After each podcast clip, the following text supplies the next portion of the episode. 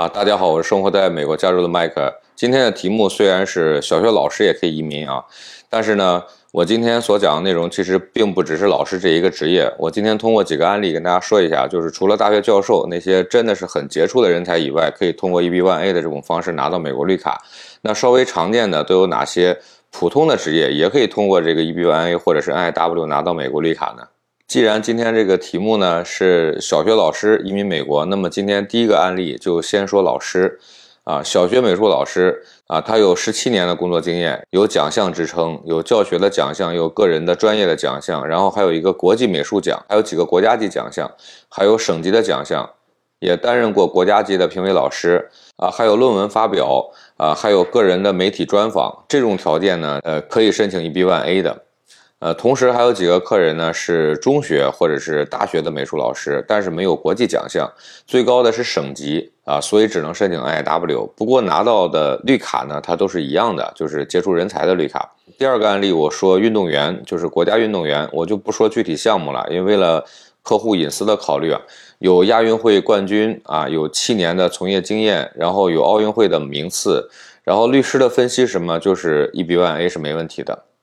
然后第三个来说一下理工科的工程师啊，机械制造专业有二十多个奖项和十几个专利，呃，参与了标准化的制定，然后专利呢应用于工作实践，获得过一些国家级的奖励，还有论文发表，呃，这个是可以申请 EB-1A 的。还有一个是工程师，然后是做工业设计的。他有十多个奖项和两个设计专利，有大公司背景和项目研发的经验，然后是硕士学位啊，可以申请 IW。呃，下面说第四个案例。呃，是金融领域的做金融风险控制的一个大数据相关领域的一个专家，他的学历是博士，然后申请专业方向呢是数字化风控，然后和区块链的技术应用。我们保守估计就是申请 IW 啊，因为从证据的这个材料的里边呢，我们在挖掘有没有 E EB1A 的亮点，然后争取申请 EB1A。那第五个案例呢，就是房地产企业的一个高管，他参与管理过大型的建设项目和行业评奖，然后学历是硕士，这个是可以保证 IW 的。呃 E B One A 呢，我们需要根据这个材料，然后整理完以后再判断。好了，这几个案例呢，我就先讲这么多，下面我就来讲一下具体在操作过程当中有哪些符合 E B One A，哪些符合 IW。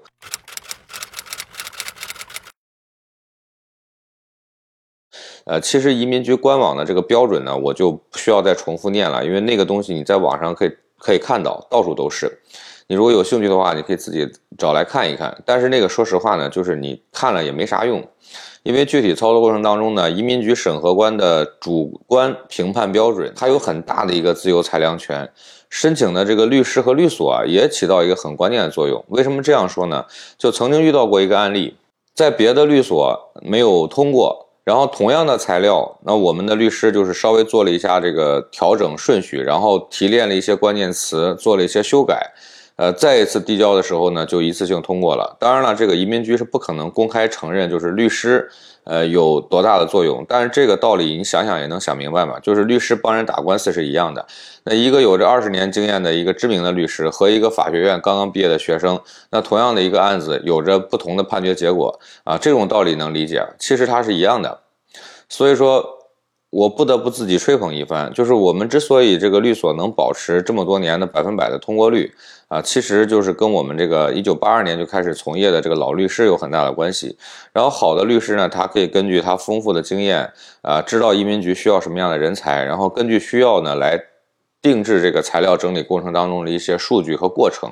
当然了，这个是基于这个真实数据的基础，然后呢，把材料作为重点的一个顺序分配，这个就属于我们的一个工作技巧。另外，我们另外有一个同事 Selina 呢，她是律所的合伙人之一，然后在移民局审理岗位呢也工作过五年，呃，有着二十年的移民法的研究经验。熟悉移民局内部的一些运作流程啊，目前已经为上千个家庭提供移民法咨询和材料分析整理的工作。那这个也是我们敢于承诺百分百把握的一个重要因素。嗯，举例来说，有一个案例啊，客户是在那个疾控中心做疾病防治的一个科研带头人，他有着二十多年的工作经验，但是学历、媒体报道、论文都比较弱。我们就抓住这两年的抗疫经验和科学的分析实践为基础，提炼出其符合美国目前正需要这样的专业人才，然后通过律师的重点推荐，还有材料的佐证，然后申请 EB1A 成功获批。还有一个是从事水污染治理的研究人员，我们就抓住他符合美国环境保护的需要，走绿色环保的这条路线，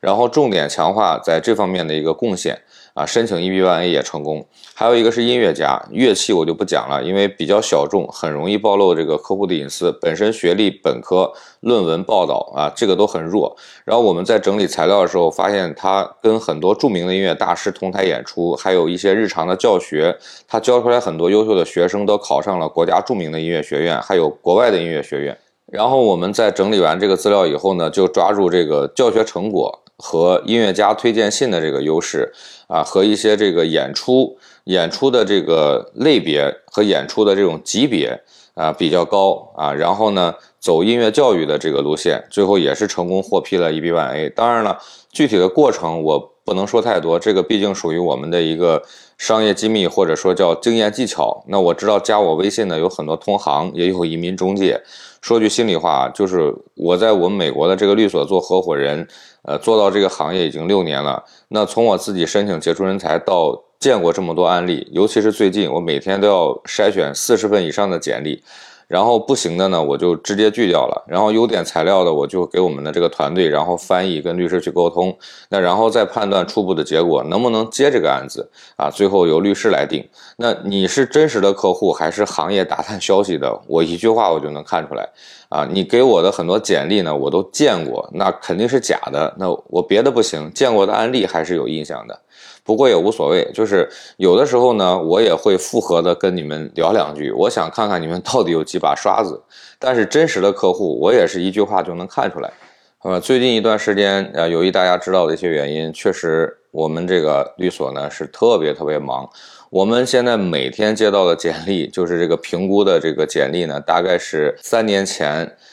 的三十倍啊，四十倍，甚至是。所以说呢，确实最近一段时间很疲惫。然后我昨天晚上去机场接了一个很重要的客人，